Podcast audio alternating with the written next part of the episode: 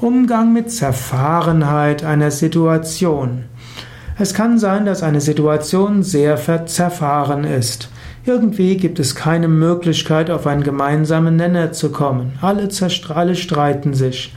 Was kannst du jetzt tun? Eine Möglichkeit wäre, sie irgendwo alle zusammenzubringen und irgendwo vielleicht dich sogar als hm, Leiter einer Gruppe oder eine als Meetingleiter dort anbieten. Und eine Möglichkeit wäre, einen Kreis bilden und jeder sagt etwas. In der ersten Runde sagt jeder das, was ihm auf dem Herzen liegt. In der zweiten Runde sagt jeder das, wie er die Situation einschätzt. In der dritten Runde sagt jeder, was er für Gefahren sieht. In der vierten, was er für Möglichkeiten sieht und der fünften, was es für Chancen gibt, nochmals oder auf eine andere Weise. Das wird alles aufgeschrieben. Jetzt ist jeder gehört worden. Die Meinung von jedem ist gesagt worden. Und dadurch, dass es eine Runde ist, gibt es keine Kämpfe.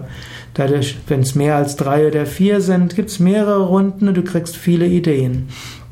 Dann vertagt man das Ganze und beim nächsten Mal kann man dann zu einem konstruktiven Vorschlag, einer konstruktiven Vorgehensweise kommen, die man abstimmt und dann sagen kann, Wer macht was bis wann?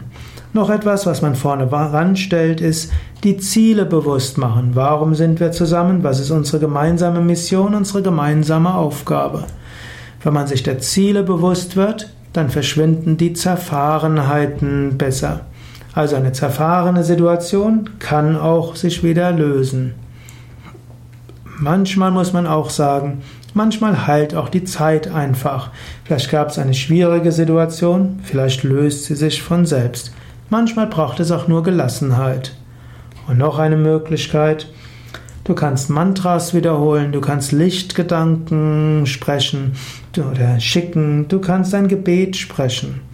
Manchmal kann Gebet, Lichtgedanken, Freundlichkeit, Wohlwollen vieles auf einer subtilen Ebene bewirken, sodass auch auf einer kommunikativen Ebene plötzlich vieles möglich ist.